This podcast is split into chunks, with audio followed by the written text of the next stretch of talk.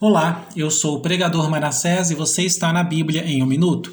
Em um minuto eu quero falar de Amós, que significa aquele que carrega fardos. Amós era um pastor de ovelhas em Tecoa, cidade de Judá, o reino sul, mas foi chamado por Deus para anunciar sua mensagem em Israel, reino norte. Isso por volta do ano 750 a.C., durante o reinado de Jeroboão II. A situação de Israel era muito boa, mas havia pecado também. Em nome de Deus, Amós denuncia a injustiça, a corrupção e a opressão que reinavam no país. O povo não era sincero na prática da religião e por toda parte havia injustiça e desonestidade.